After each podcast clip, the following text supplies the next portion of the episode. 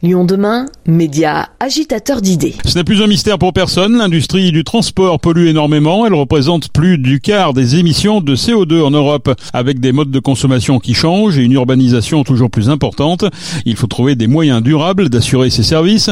C'est dans cette logique que Volvo a récemment lancé son programme d'accélération de start-up baptisé CanX à Lyon sur le site de Renault Trucks. Il s'agit d'un espace dédié à l'innovation et dont le but est de faire collaborer à différents acteurs notamment des startups.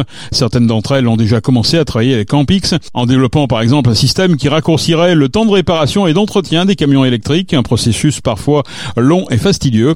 Campix compte déjà parmi ses rangs une trentaine de startups et a signé sept contrats de partenariat.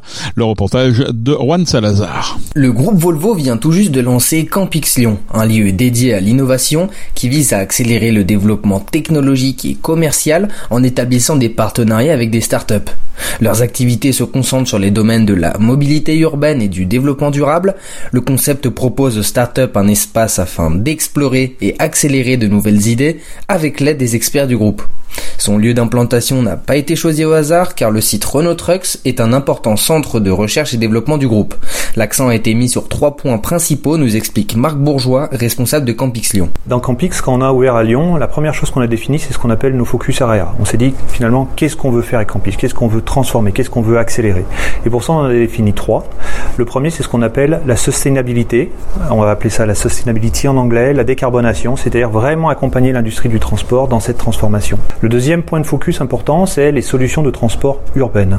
On voit que le monde aujourd'hui est en pleine transformation et on va retrouver aujourd'hui une urbanisation, comme on le voit à Lyon actuellement, assez importante. Et le dernier point, c'est ce qu'on appelle la disponibilité de nos véhicules, c'est-à-dire qu'on veut s'assurer d'accélérer un maximum les solutions pour que nos, nos clients ne tombent pas en panne et si c'était amené à arriver, qu'on puisse au plus vite les remettre sur la route.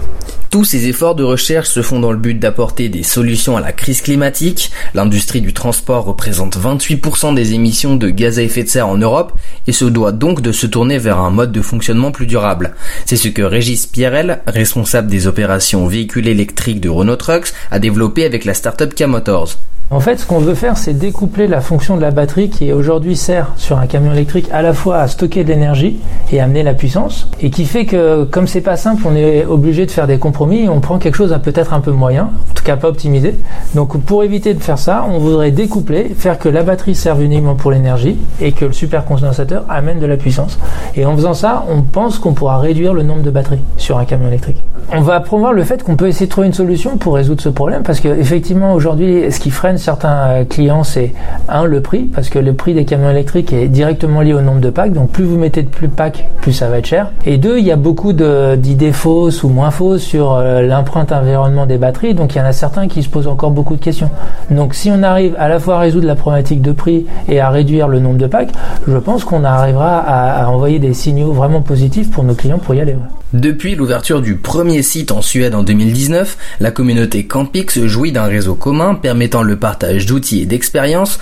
Au total, plus de 50 startups ont travaillé avec Campix, le principal avantage étant l'accélération des délais de mise sur le marché de ces innovations.